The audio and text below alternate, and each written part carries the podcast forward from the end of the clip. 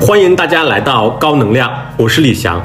这一次我请来聊天的嘉宾是白梅加代老师，我叫他白老师。那白老师呢，现在是在大学任教，他是先后在中山大学跟辽宁大学做一些研究。他研究的领域呢，就是非常好玩，可能很多人也很关心的领域——粉丝经济和文化产业。在这个领域里面呢，白老师其实做过很多很深的研究。我之前呢也看了很多他发的论文，就他在饭圈领域应该是非常非常资深的一个学者。今天呢，就是我请教白老师，也是主要围绕着两个话题部分吧。第一部分其实是想向白老师请教一下这个偶像产业它在中国的发展，然后我们也会涉及到这个产业肯定会涉及到它的主要的参与者嘛，肯定包括粉丝、包括偶像或者艺人，然后包括经纪公司、包括一些品牌。然后第二部分呢，其实我看白老师的论文里面，我其实还蛮获益非常多的，就是说这个整个产业。这个新兴的这样的一个偶像产业，它其实对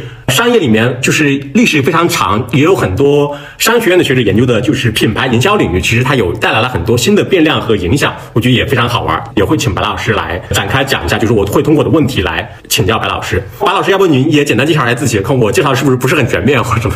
你把我夸的太高了，我有点不敢当。呃，因为我大概是从二零一八年的时候开始研究粉丝的，之前呢，我主要研究的是。这个媒介的在线，还有包括一些媒介管制方面的内容。之前为什么不研究粉丝呢？是因为我之前自己没有那个粉丝的属性。嗯，呃，我周围是有一些同学是研究粉丝，他没有那个属性，所以他就相当于是这个艾克粉，就是既是学者，然后也是粉丝，所以他对里面的一些高语境的知识和具体发生了一些什么事情，他会更加了解一些。我当时觉得，如果是没有成为一个粉丝的话，还是很有隔阂的，特别是那个心态很有隔阂，就比较容易从一个外人或者旁观者的角度，就不能够理解为什么这些人会这么痴迷。所以我还是机缘巧合有了这个粉丝的属性之后，才开始做这个研究的。我现在主要做的是这个粉丝经济和文化产业的研究，还包括一些性别与媒体，包括这个媒体的在线，还包括一些影视改编的这个方面的内容。所以，我刚才听您的意思是，他是研究，比如说粉丝经济，研究偶像经济，这个研究者本人他最好也。是个粉丝或者参与者，是这样吗？你如果自己不是粉丝的话，有些时候，呃，有一些学者他可能追热点，他所知道的这个积淀就会少一些。他在很多方面都需要去靠这个粉丝去给他传达的这个信息，去了解这个粉丝圈内到底在搞什么。这些东西是需要一些时间去积累的。当然，这个也是因为在九十年代左右的时候，他有一个不再病理化的去研究粉丝的一个转向，所以才让这。些既是学者又是粉丝的这个研究有了正当性。再往之前的话，其实还是有很多研究是把粉丝当做就是这个社会的偏离者，一些在社会学意义上的越轨者，就是说他偏离了我们认为的正常的生活轨道和生活的规范，认为他们就是为什么就有点不正常啊？这么去研究的。但你在做田野的过程里面，比如说可能你坐在粉丝中间，甚至你在粉丝所在的群里面，其他人知道你是一个大学里面的研究者吗？哦，知道。那他们的反应是什么？啊，当时很有意思，他们觉得反应是我是一个高质量的粉丝，说明他们喜欢的人啊，这个很有号召力。他不是说只是吸引，比如说比较年轻的所谓的不懂事的。然后你看大学老师也追星啊，你除了一个好像是大学老师的身份，然后他们觉得啊，比如说四十多岁的人也喜欢他，就说明他的这个粉丝的面儿很广，然后可能会具有商业价值。我相信很多人也会问过你嘛，像这种追星，比如这种粉丝跟偶像，他跟之前，比如像我们年轻时候，大家肯定很多人都喜欢过很多的电影明星啊，甚至歌手啊，他有区别吗？就这种关系，包括偶像跟那些传统意义上的明星艺人有区别吗？是这样的，有一本书是邵彦军老师主编的，呃，叫做《破壁书：网络文化关键词》。它这里面就对很多跟网络文化相关的，也包括跟爱豆经济相关的这些关键词做了一个名词解释。但是它的这个名词解释是在有学术和理论的这个脉络的基础上做的。它就定义说，idol 或者偶像啊，它是音译过来的，从这个英文的 idol 音译到这个日文，然后从日文那边再传过来的。那它是在大众面前以自身魅力为卖点，不一定有特殊专长，但是可能样样略通的这种年轻偶像，它是一种比较确定的职业。在我们国家，我们还不太完全的去认可靠脸吃饭这样就可以，大家还是希望呃有一个转型。但是呢，其实我们有的时候也不要过高的去估计我们对传统的那些艺人的这种喜爱，都是出于对他们演技啊、呃歌唱技能啊这种的喜爱啊，其实也不是的。再往前的话，有很多也是靠脸的。为什么会说一个明星是奶油小生啊？这种说法其实都是看脸嘛。但是那个时候呢，他没有现在的这种更加便利的去多方面呈现这个人是一个什么样的人，然后去呈现他的故事，去呈现他日常与粉丝的或者与其他人的互动。现在就是什么东西都可以把它录下来，可以去发出来，然后可以去对它进行加工，这个方面是要便利一些的。如果是你要以一个喜欢。Idol 喜欢偶像的那种心态去喜欢他的话，你是需要知道他，比如说人品啊，他之前的故事啊，他如何进入这一行十年兢兢业业，但是十年终于翻身，终于被人看到，或者他人品多么好，多么自律，然后多么 努力的从一个贫苦的小子然后翻身，怎么怎么的，反正是需要有很多的这些故事去补充对简单的一个视觉形象的这种呃认可。理解，就你刚才描述听着。很像张颂文是吧？颂文老师，没有，你也可以说是朱一龙老师啊。张颂文老师入行是二十多年了，是朱一龙老师当时红的时候是入行十年，还演过猴子那样的，嗯，他是有故事的。嗯，比如说粉丝对于偶像的这种狂热，但其实我们看电影，包括我们看一些资料之前，比如说《霸王别姬》里面那种他的京剧的爱好者对于那种角的追捧和迷恋，我觉得也是非常非常疯狂的。所以这两者是的，你说感觉这两者之间好像是有一些相似性的，是吧？是是。是他们捧那些角儿，然后也是非常迷恋的。但是当时吧，这个京剧它比较盛行的时候，它还是在一个剧场的范围内，你能够看到它真人。但是我们现在看到真人的机会也没有那么多，更多的时候是看到一个经过媒介中介的这么一个形象。在这个一九七零年代，他们有一个现在很多的论文都会引用和说的，就是他说是一个准社会互动，就是因为他们粉丝和这个爱豆之间，它不是一个我们社会当中的啊，我见到你了，然后我们两个能够产生互动，然后好像这种关系特别真实，而是经过媒介中介的，它不完全是接近于社会互动，但不是社会互动，然后好像这个粉丝觉得自己很明白、很了解这个爱豆的这种感觉，他们那个时候就已经对这个有研究，然后认为说。说他们是一种远距离的亲密关系，为什么会产生这样的关系？就是其实媒介会能够带给粉丝，尽量的去带给他们一种真实感和这个互动感，而且这种真实感和互动感还不是在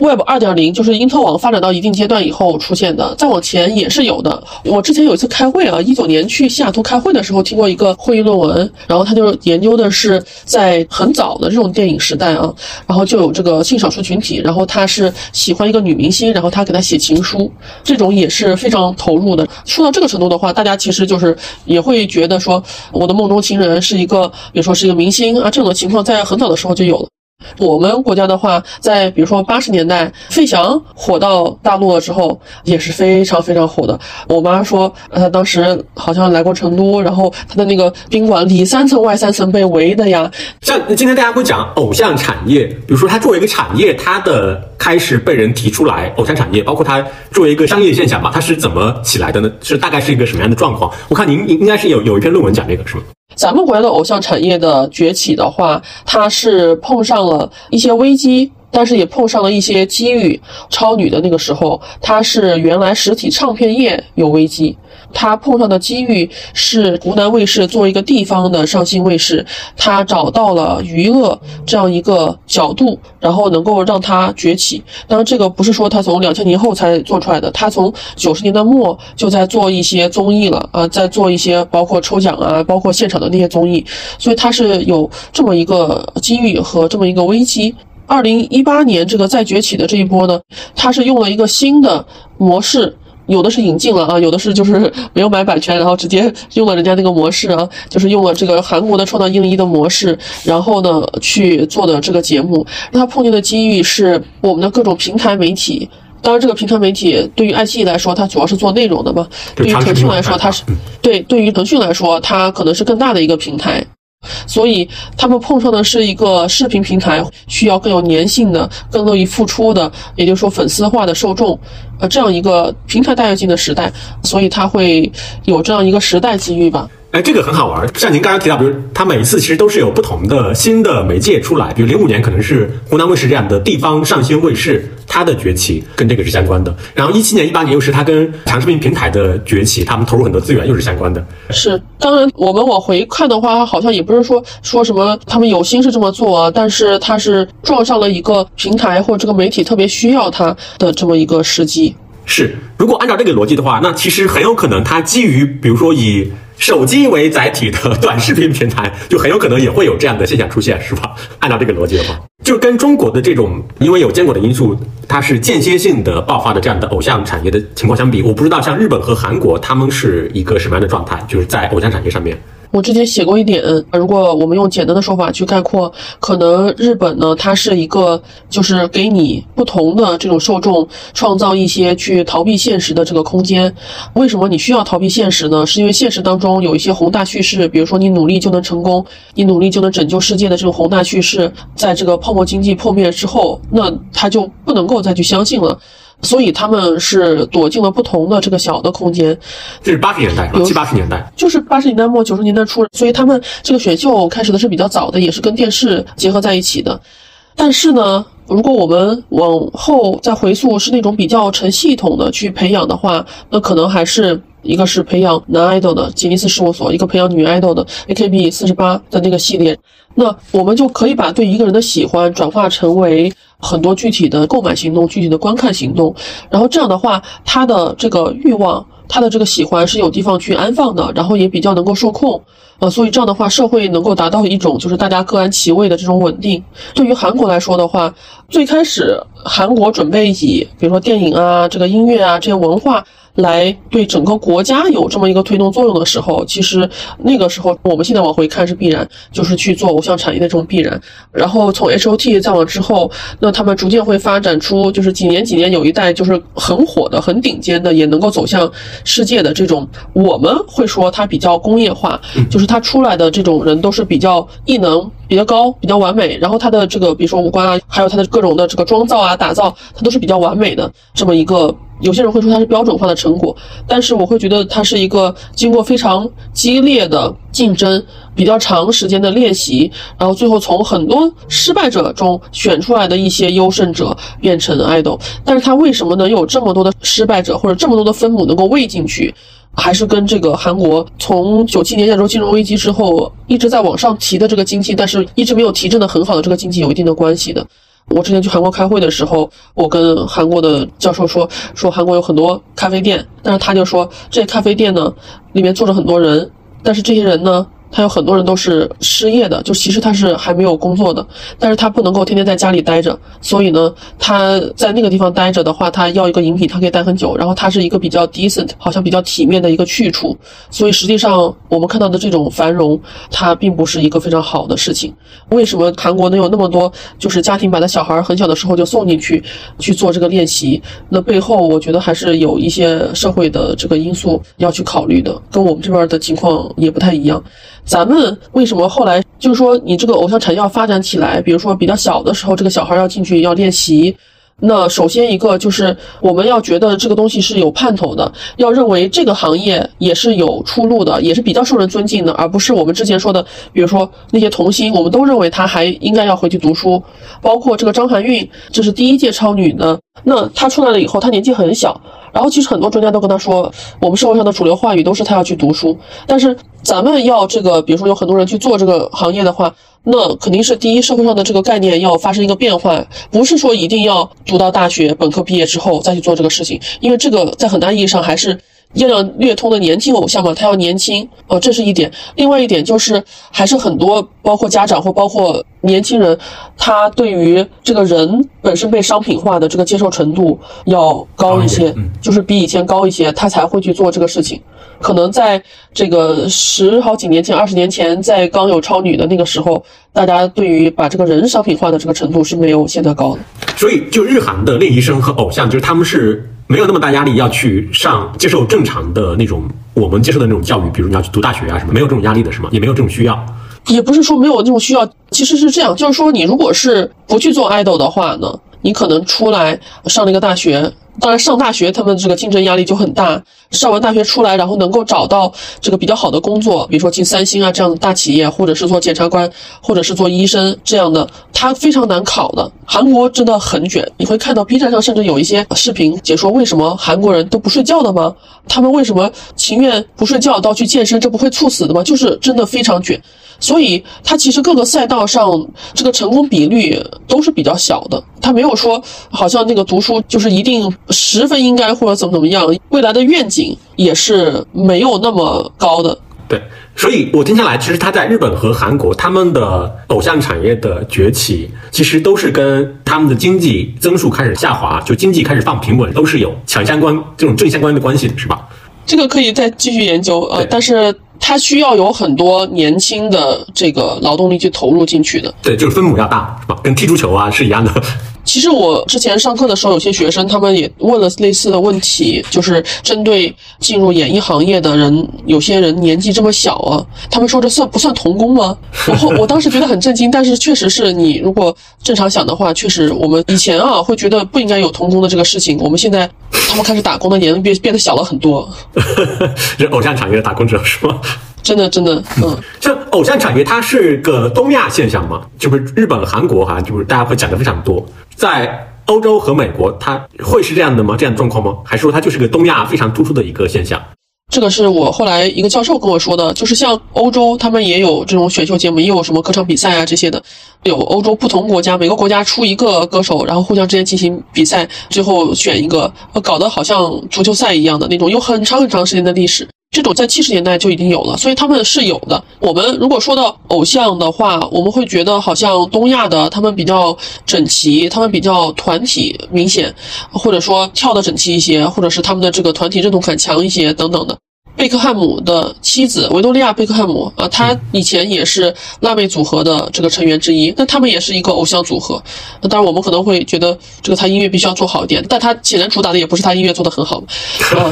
后来还有这个英国 One Direction，它也是因为年轻，然后因为魅力，因为这个各种各样复杂的东西在一起的。但是就是它的模式会不太一样，或者它呈现出来会不太一样，就是他们之间人没有那么像。在偶像产业里面，因为它既然成为一个产业，它肯定需要多方的参与者嘛。比如我们刚刚其实也聊到，它的媒介平台肯定是个很重要的一个产业的参与者。是吧？然后经纪公司应该也是，是吧？经纪公司、偶像、本偶像和粉丝，应该主要是这四方参与者，是吧？嗯。但像经纪公司，比如他在这里面扮演的角色是一个什么样的角色？比如他是粉丝、偶像、媒体平台里面，他是一个连接者，还是一个更复杂的角色？有一些经纪公司，或者说他就是培养这些练习生的公司，他的权力是比较大的。那他这种权力部分呢，是来自于它对于这个市场是处于一个垄断或者寡头的状态。因为韩国是这样的，它不像咱们国家有那种社交媒体平台或者说视频平台，它的这个体量啊，就是世界级的体量。因为我们人数比较多嘛，所以他们所依靠的这个平台基本上还是那种世界级平台啊，就是 Facebook、YouTube 这种的。然后还有一些它内部的平台，像 Melo 那种打歌的，就是西瓜打歌的这种平台。但是它如果是从电视台来说的话，它的电视台市场三足鼎立，所以如果你是在其中的一个通道的话，就是他会想要把这个从最开始培养，然后到这个人员成长，然后出道，然后制作节目，然后最后播出，他是想要把一整个过程打通，都属于他们一家。这种情况下，其实这种大公司它的这个话语权就会很高。但是有一些小公司的话，它可能就不太一样。呃，比如说有一些我访谈到的粉丝，他们喜欢的就是稍微小公司一点的这个 idol，所以他们就可能自己这个 idol，他们在团体里面自己想搞点这个事儿那个事儿，或自己想有创作啊这种的，他的自由度就会大一些。他跟这种大公司的 idol 就不太一样。就顶流基本上都是大的经纪公司在垄断着，是吗？可以这么讲吗？韩国的话，大多数是对。咱们国家的话，现在看来也基本上是几大公司的话，会比较容易出这个顶流。但是那些大的公司吧，啊，当然有些公司也没上市，也不能说它那么大公司啊。但是就是如果它有很多艺人，但是它有一个顶流的话，可能那个顶流它对于整个公司的收入，它带来的收入占比很大的话，它的这个话语权也会多一些。嗯。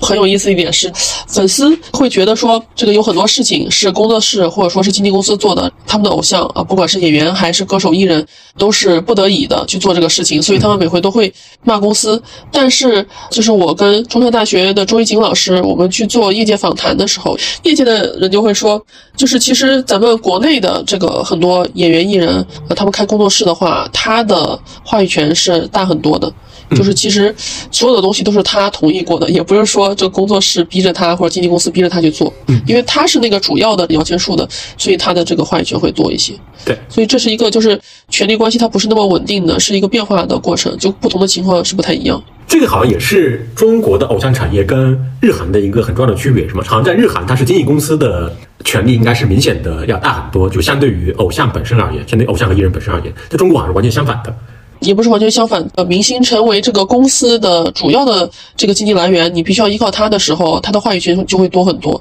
而且我们不是还限制过这个演员的这个收入吗？限薪对，限制过收入，对，就是因为他的收入太高了，咱们还是市场太大了啊，收入太高了。嗯，这种经纪公司，它和媒体平台，它有他们之间的关系紧密吗？比如在韩国是紧密的，是一个紧密状态吗？因为媒体平台掌握着最终的播出渠道嘛。嗯，因为有一些它是直接打通的，嗯，就是它全都是自家人啊，所以它是紧密的。咱们这边的情况的话，他们是需要跟媒体保持一个比较好的关系，但是很多时候就是你这种里面的关系的话，他也不能完全拿出来说。但是就是大家都默认你，比如说会买热搜啊，会做这样那样的事情啊，或者会有这个资源交换啊，但是不太能拿到明面上来说。嗯。经纪公司它跟粉丝之间的关系又是什么呢？因为粉丝他肯定是很爱这个偶像的嘛，然后大家默认说经纪公司也很爱这个偶像的，就是爱同一个人的两个人，他们之间的关系会是什么样子？经纪公司不一定爱他们偶像，对啊，就是不一定爱。呃，就是如果从粉丝的那个角度上来说的话。我们要知道，经纪公司是要做生意的嘛？啊，那做生意和所谓的，比如说粉丝对这个人的这个艺术上的要求，比如说认为他应该怎么样转型，他可能跟他商业利益是相悖的。而且呢，一个经纪公司，他如果是养了一个团的话，他很明显在这个团里面就有不同的人嘛。粉丝会认为这经纪公司对其中一个人比较重视，对另外的人不太重视。对对，所以他们互相之间就永远都有比较。而且吧，有很多经纪公司，它不只是一个团，它有很多很多艺人。所以他重视谁不重视谁，怎么样去安排的话，那些粉丝追进去呢？他对他就会有各种各样的想法。呃，有些时候这些猜测是有道理的，有些时候是没有道理的。但是粉丝非常的关心，然后了解到很多真真假假的消息之后，他总结出来的一个结果。而且他总结出来呢，有的时候他可能更多的从这个业界运营的这个角度上去讲，有的时候他可能就从阴谋论的这些角度上去讲。所以经纪公司和粉丝之间，他们经常会产生矛盾。而且吧，一般来说，如果这个粉丝还爱着这个艺人的话，他不会直接找这个艺人的麻烦，他会觉得是这个经纪公司或者工作室害他。但有的时候，比如说有一些明星的工作室，他实际上就是这个明星做的决定嘛，而且是以这个明星的名字来命名的。然后，比如说要。一直都拍同一类型的、重复自己的，然后去赚钱的这种剧，那也是这个明星他自己会敲定的。但是粉丝他就只能主要就还是说这个公司嘛。然后公司的话，他会有各种方式，比如说去跟这个粉丝进行接触。但是呢，第一他不能在明面上说，那我就是跟粉丝有接触的，嗯，啊，不能明面说。对，因为你想，你如果是跟粉丝接触，你私联的话，就意味着有一些粉丝有更多的资源，粉丝和粉丝之间就不平等了。那你为什么就联系他不联系我呢？而且你联系他，那这个人是不是可靠的呢？他又具有很多的这个戏剧性的东西在。但是呢，这个公司他会有粉丝运营的，而且有一些这个粉丝运营的人呢，他就是之前就是做粉丝的，或者混成过大粉的，他知道这个粉丝的心理。所以经纪公司这个对接的人最好自己也是粉丝，是吧？就是他要比较了解这个情况。但是吧，虽然我们说这些经纪公司或者说各种各样的，比如说工作室啊这些的，都是应该是会和粉丝有一些联系。就我们对业界的那些访谈大概了解到的这个信息的话，就是咱们国家内娱来说的话，对粉丝还是不够在乎，就是用你的时候比较在乎你，但是平时的话没有粉丝希望的那么在乎他们。嗯。那经纪公司他们去跟粉丝接触或者组织粉丝的他们的方式什么？就是是类似于拉微信群这样的方式吗？就说会有人专门去维护，还是说因为粉丝不是自发也会有他们自己的一些组织和社群吗？是这样，就是。它会有官方的这个粉丝群，官方的粉丝群呢，它因为现在很多的活动都是在微博上，所以微博上会有群。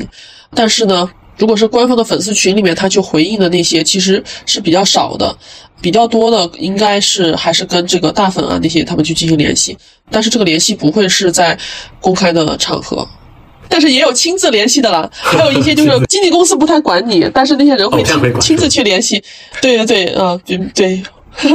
大粉就是亲自联系不应该的，对，就是如果作为偶像的话，亲自联系不应该，因为你这样的话，你就不是一个公共财产了嘛，就是偶像就不是一个公共财产了，你是就是有远近亲疏的，这样对于被被疏的，就是比较远的粉丝来说的话，他会有很大的质疑，就是你跟这个有一些粉丝太过亲近的话，你们的关系可能会变质，就是这两个关系他们有太强的这个仰望和俯视的，然后还有利益关系，所以就会不太好。嗯，大粉就是粉丝群的组织者，类似于这样的角色是吗？呃，我们可以这么说，就是在这个互联网上研究的话，会说这种网红是 influencer，就是说他们是这个 KOL 这样的，他们是对别人有产生影响的。所以说，这个大粉他们是混出来以后，他对其他的粉丝有比较大的影响的。他的这个粉丝数量比较多，他的消息比较多，然后他比较能够张罗事情，然后他也付出很多精力，然后他可能大多数情况啊，就是经济状况也会稍微好一点，因为追很多东西他是需要钱的嘛。有一些大粉可能是站姐，有一些也不一定是，但是他的卷入程度会比较深。像偶像和艺人，就是他们对比如经纪公司和粉丝之间这种复杂的、充满了爱恨纠葛的关系，就是他们是什么态度呢？就他们会怎么看这样的这种关系？这个偶像就是对粉丝对他的这个情感，他其实是有很多困惑的，因为这个关系怎么说，就是这个关系和我们日常中的这个人与人之间的交往不太一样嘛。嗯，就是他对于你有很多的期待，然后呢，他也有付出很多东西，那他有一些期待呢，可能看起来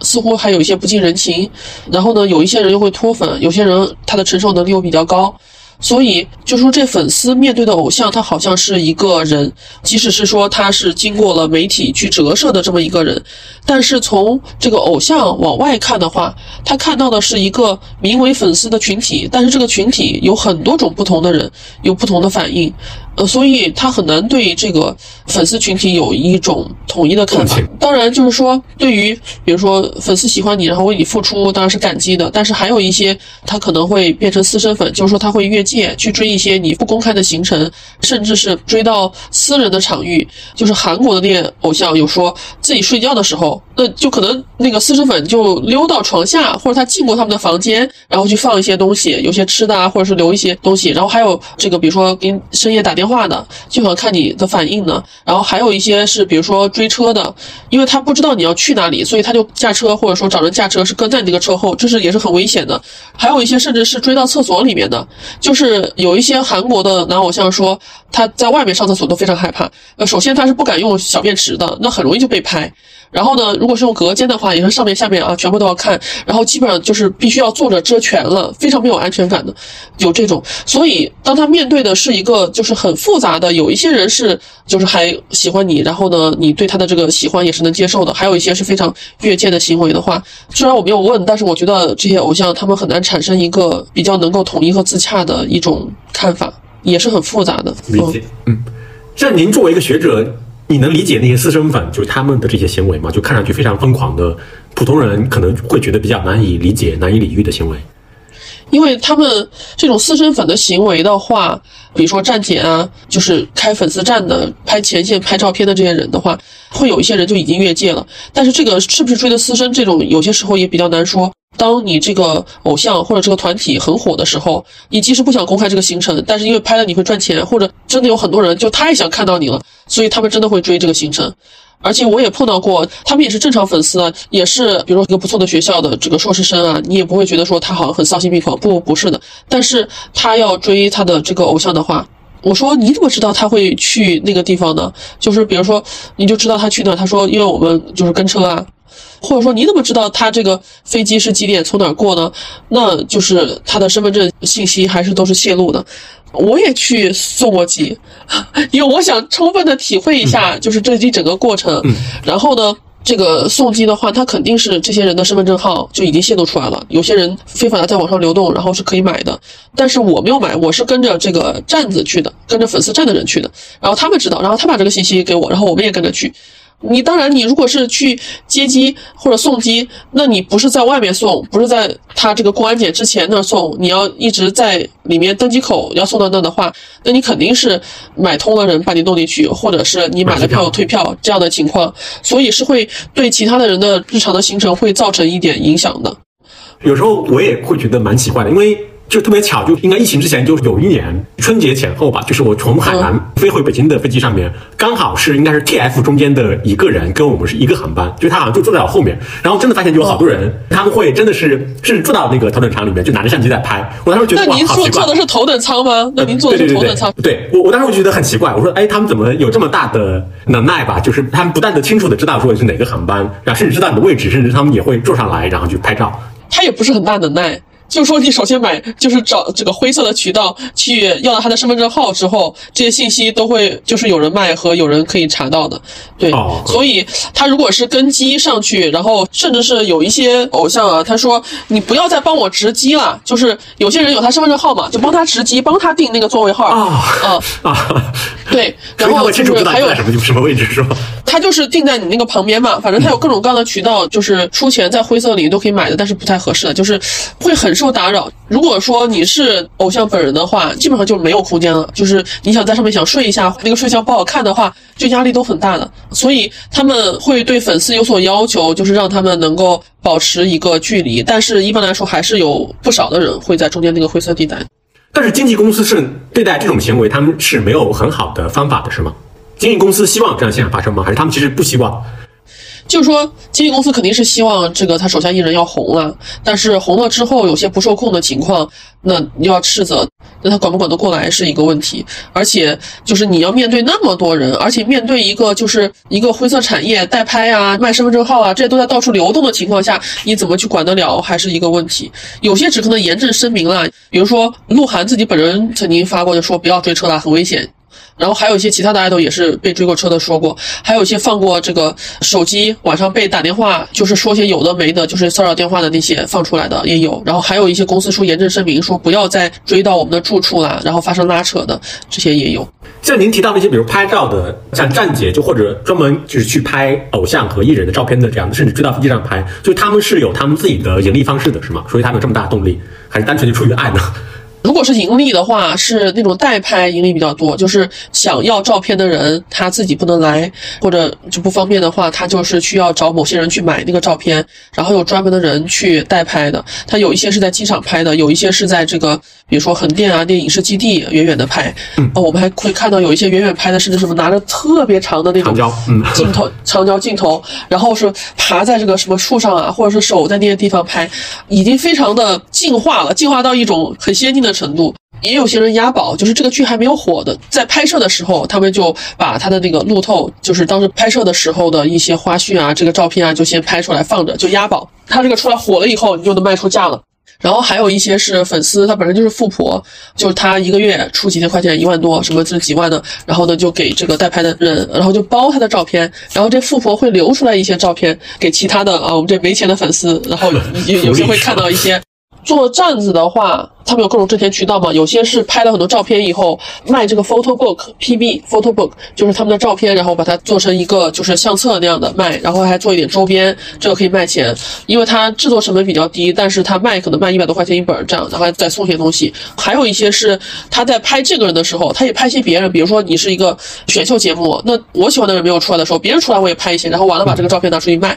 然后还有一些是他可能会因为他是站子，他会拿到一些票，他票也可以转卖。我的之前的访谈对象，他的同学，他做站子，他曾经就做过类似黄牛，就是有票，然后再转卖票的，然后能赚钱的。但是我没有碰到过。然后呢，还有那种传说是，比如说在选秀节目，然后他们需要集资去进行投票，然后最后集资的账目，其实他最后卷款潜逃了，或者说这个账目不清。当然，因为他为什么能够从中吃一些钱？因为是买号啊，然后去做一些什么屏幕的。这个广告啊，或者说灯光秀啊，这个价格其实可上可下的，所以它最后会有一些这个出钱的空间。像比如今天，比如可能说，就是因为社交媒体它出现之后，就出现了很多的网红。这种网红，它跟偶像是有什么区别吗？偶像有可能，比如也通过类似于这种直播啊这样的中介化的媒介的形式，更多的打引号更多的所谓营业，然后去跟他的粉丝去增强这种粘性啊，就更密切的这种互动啊，有可能吗？会有偶像有这样的尝试吗？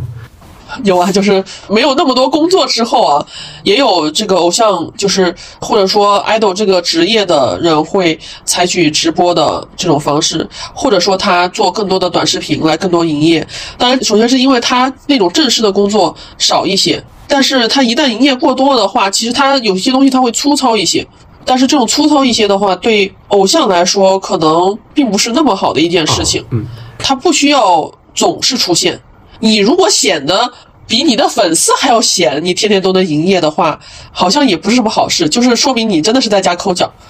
没有那么多工作。就是很多粉丝还是希望你要有一个向上的事业，你要有那种正式工作的。对，所以对于偶像而言，这种完美性跟距离感还是非常必要的。他不能像很多的大网红那样，就是他其实是非常喜欢通过直播的形式来跟他的用户和粉丝去互动的。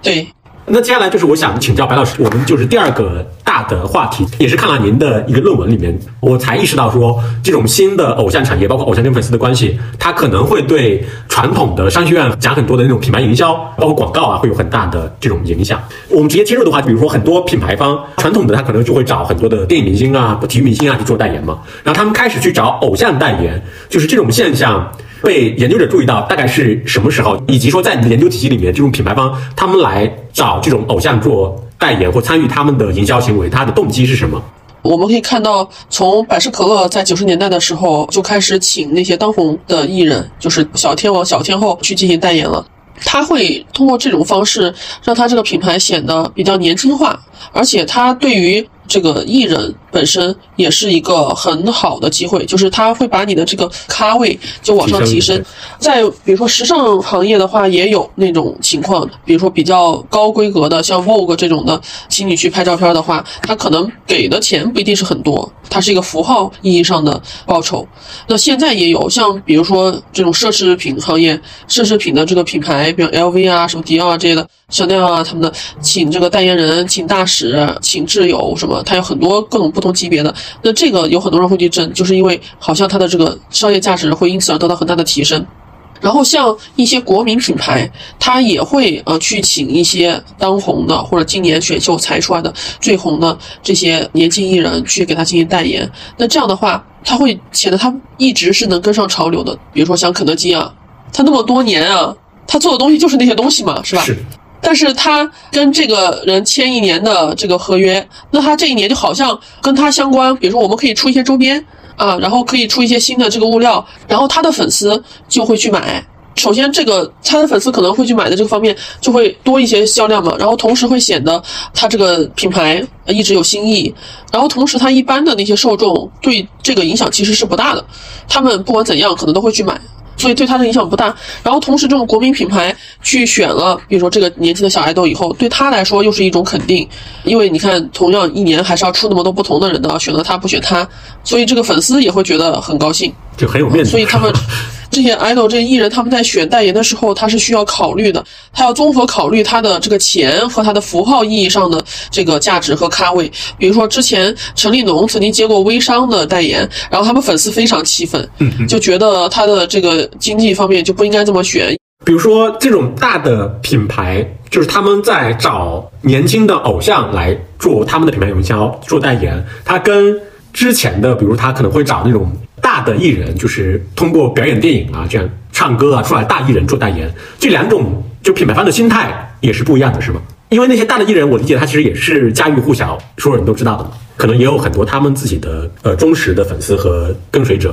是，就是一般来说，成为那种大明星，然后家喻户晓了之后，也会有一些粉丝，但是那个核心粉丝的那种量可能比例并没有那么大，但是他会有很多路人有好感的，这个量比较大。所以他会是让这个品牌被为大众所知晓，但是如果是请这种年轻偶像的话，即使这个牌子是一个不那么为很多人所知道的牌子，但是他的粉丝会去了解你到底好不好，他还会给你去推广，他会重复购买。就算他的整体的这个粉丝量没有那么大，但是他会重复购买的话，这个销量是这个粉丝的数量再乘以几的这个概念。而且吧，还不是说只有年轻粉丝会重复购买。中山大学周一锦老师他在追那个追龙的期间，他也买过追龙代言的产品，还送过我的啊，是买买太多了，对，买太多了，就是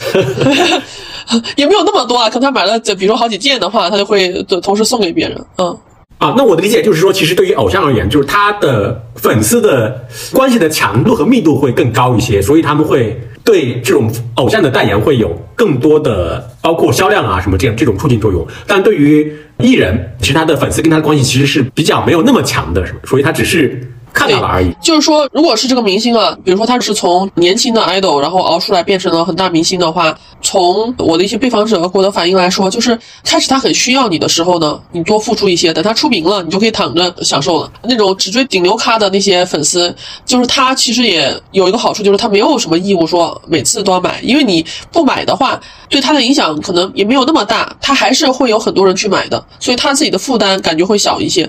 他不太需要再反复的、重复的去给他买那么多东西。但是对于一些新兴的 idol 的话，你可能不买的话，你隔段时间就看不见他了。像这个《青春有你》那里面，像徐敏超那个情况，他最后是沙漠五子出道的嘛，那就属于是遗珠嘛。遗珠就是对啊，就是正常的那个没有收入他们，然后沙漠五子限定团出道，然后出道了一段时间也出了专辑，然后完了之后他没有能够继续来做这个，然后我们再看见他的时候，就是 idol 在就业创业，然后开始做蒸包子。然后我们再去买他蒸包子的时候，这个粉丝带着他的专辑让他去签个名，那样，大家看的好像是很感动，但是确实是，就是你没有办法再在舞台上看见他，你让他有机会的话再去唱歌，但是他也会知道他这个机会可能是比较少的，所以就是对于那些新兴的偶像的话，可能他们真的就是粉丝会付出的更多一些，这个付出包括出钱出力，出钱就是反复购买，出力就是说你买了以后可能还会去跟他做推广，去给别人介绍这个东西，他就是自来水的那个状态。对，我看就是你的那个论文里面，就明星代言的价值共创机制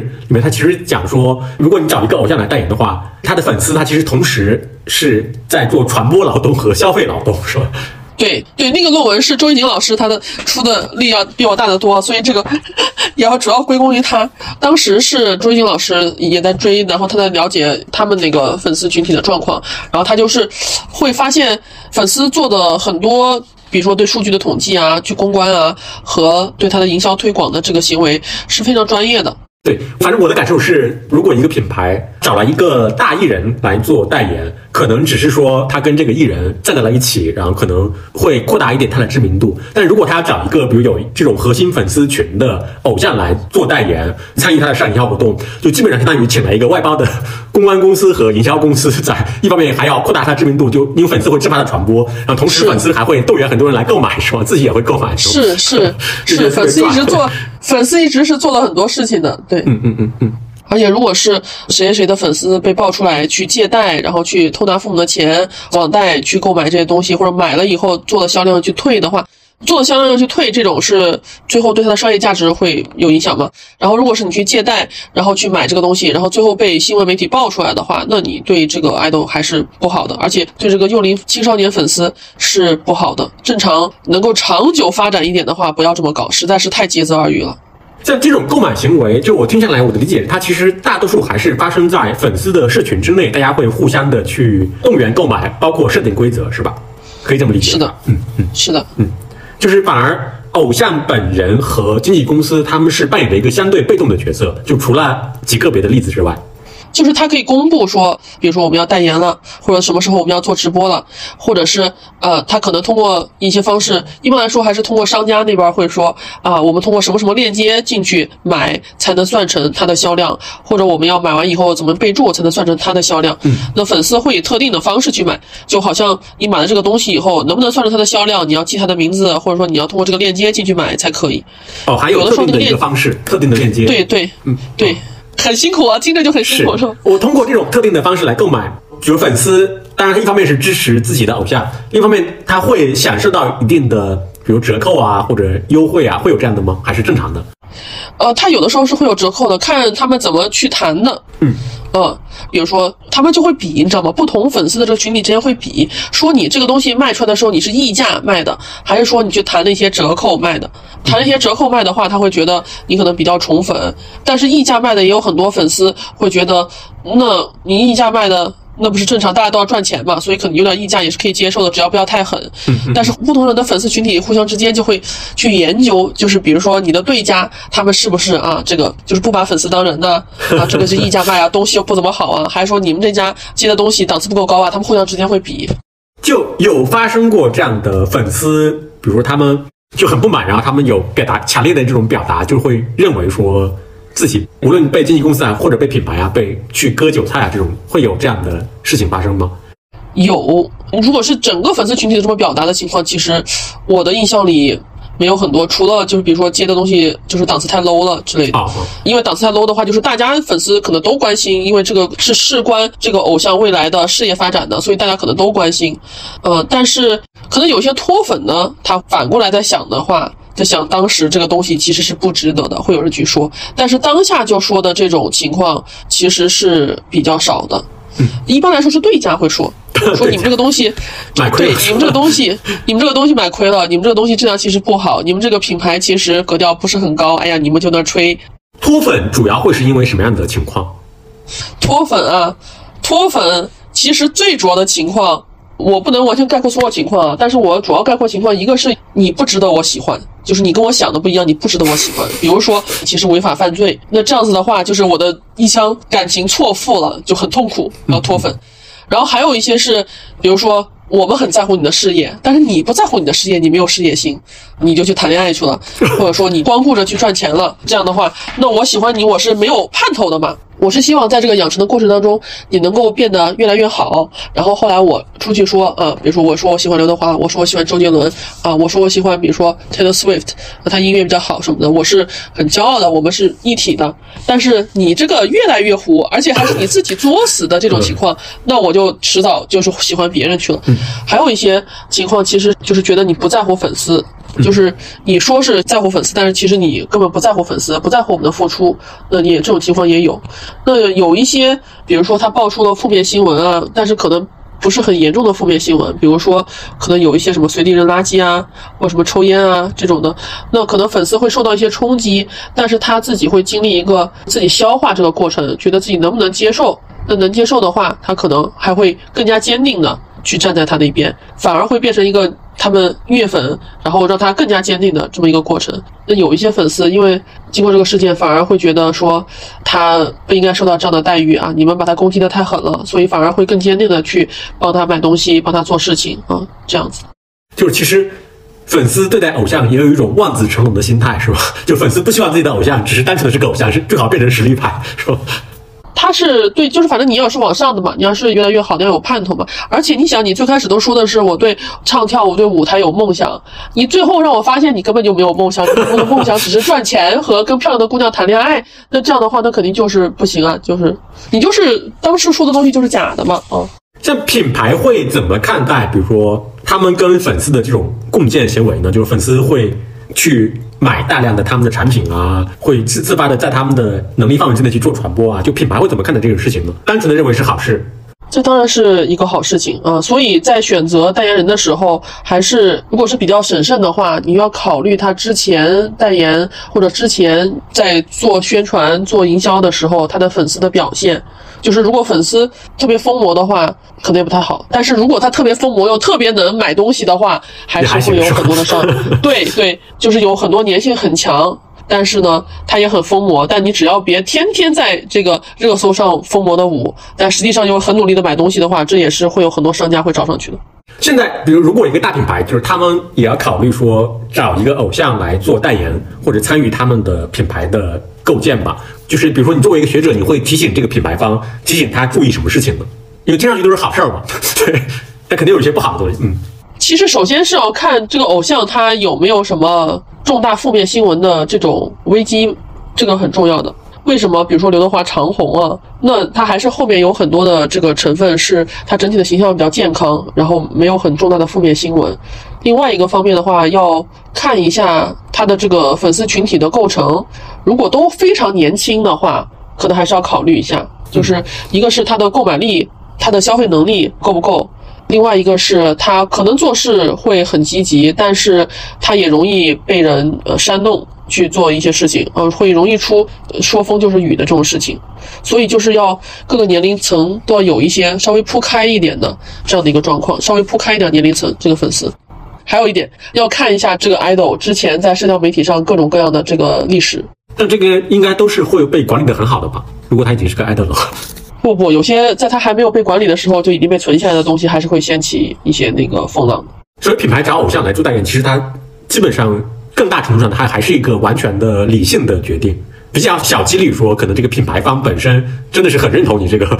偶像，或者甚至本身也是粉丝，说是你会建议一个传统的大品牌去找一个当红的偶像代言吗？还是说您建议他们说你还是找一个大艺人代言就好了？对。他们一般不会听我建议，如果能建议的话，还是当红偶像刚出来的话，你看你能承受到什么程度吧？我觉得比较建议的是，如果你要选偶像的话，可能还是选就是经过了两三年，然后他整体的那个事业心和在业内的表现稍微有一些东西来印证的会比较好一些。就比如说，如果今年才红的和一八年像朱一龙或者白宇的话，那选可能朱一龙、白宇的那会比较好。也不能说他不是大明星啊，就是反正如果是跟陈坤或者跟他们那些红的比较早的来算的话，他还是算这几年才红的，对。但是要稍微有一点点的这个考察期。其实实际上他们那些，比如说奢侈品品牌的话，他们在选人的时候是有一些考察期的，不会一上来就给新进流量特别高的 title。了解。对我问最后一个问题啊，就是因为您开头的时候就提到说，其实有段时间，包括在学术界，可能包括在整个的大众舆论层面，大家会把粉丝污名化。是吧？像这个现象，大概是从什么时候开始得到好转的？就现在，大家会对这种行为还存在误解吗？还是已经基本上是接受了？我们现在看主流媒体的话，还是觉得粉丝很疯狂啊，因为这个粉丝的那个音译，它是音译自 fans，然后那个 fan 就是 fanatic。就是狂乱迷狂的那种感觉，但是他们认为他不理智的这个状况，其实也是分不同性别的粉丝或者不同这个作品或者不同人的粉丝的。比如说，可能我们当他称他为影迷，称他为球迷。的时候，我们会觉得他好像更加理性一些，因为他喜欢的是作品，而不是这个人。但我们称他为谁谁的粉丝的时候，我们会觉得好像他就更加的不理智。其实我们说球迷的话，球迷当中也有非常狂热的，就是所谓的不理智的，或者我们认为，比如说英国的球迷说什么足球流氓什么的，呃，或者是美国的有一些橄榄球的这个比赛之后，那输了的就可能直接放火烧车的那种，也是经常都有。但是他可能。就因为这个里面的构成当中，它男性的数量比较多一些，女性的数量比较少一些，那它可能就不会交叉的跟有些性别歧视会合在一起，就还是会认为，哦，它只是英国的那些足球流氓的问题，或只是部分这个橄榄球球迷太过狂热的问题，而不是一个整体。呃，但是可能以女性为主的那些，比如说流量的这个粉丝，他就有更多的压力要去证明他自己是理性的。呃，他们要去做公益，他们要去更多的去展现爱国行为，来证明自己是正常的、理性的。嗯嗯。但是整体还是会有，就是如果把他喊多粉丝的话，会。有很多主流还是认为他是需要清朗的这么一个状态，比如说球迷去看球一样，他其实不只是看球本身，他是一个呃发泄情绪的一个去疯狂跳跃，然后啊这么大喊的一个空间。然后这些粉丝去看现场，不管是看这个演唱会还是去现场追星，他其实也是一个在那样的一个群体当中，他去疯狂释放自己的情绪，然后去感受一个狂欢氛围的一个场景。所以我们可能要在制作的过程当中，要把他们这种情。情况要考虑在内，而不是说啊你怎么这么不正常？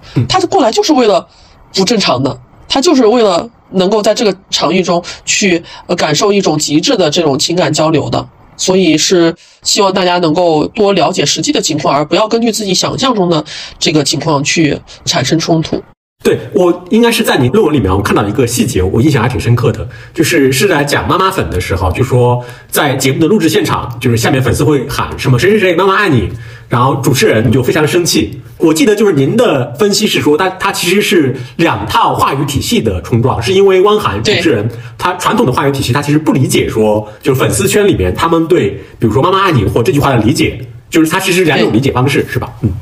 对，因为首先他会认为你的这种想象中的关系，怎么就能在大庭广众之下就直接喊出来？然后或者说你作为一个小姑娘，你表达感情如此之直接热烈，那是很难理解的。而且在实际情况下，他可能觉得你干扰了他们的工作。但是我也在粉丝群体里面，我去参加现场录制，然后也有工作人员说：“你们这些粉丝怎么那么不听话呢？怎么就那么激动呢？怎么就一直叫呢？导致我们工作进行不下去。”然后我想着说，如果我们不是这么狂热，我们会飞过来在你们这边做一个背景板吗？呃，这个事情其实是应该被，就是他们在制作的过程中，应该首先考虑到这个问题，然后留给他们，比如说先去很强烈的就把这个热情散发出来，在固定的空间内去散发这个热情，然后好好的跟他们说这段时间我们要做什么，请大家保持安静，然后怎么怎么样，这样的话可能会是一个更良好的互动。我的意思是说，现在这种情况，因为它已经越来越多之后，应该很多节目组应该也开始慢慢接受这种行为了吧？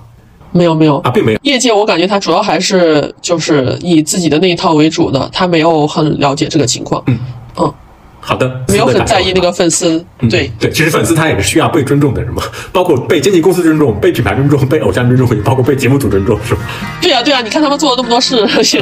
你都很辛苦，是吧？嗯对，嗯，好，那谢谢白老师，我们这期就先聊到这儿。好。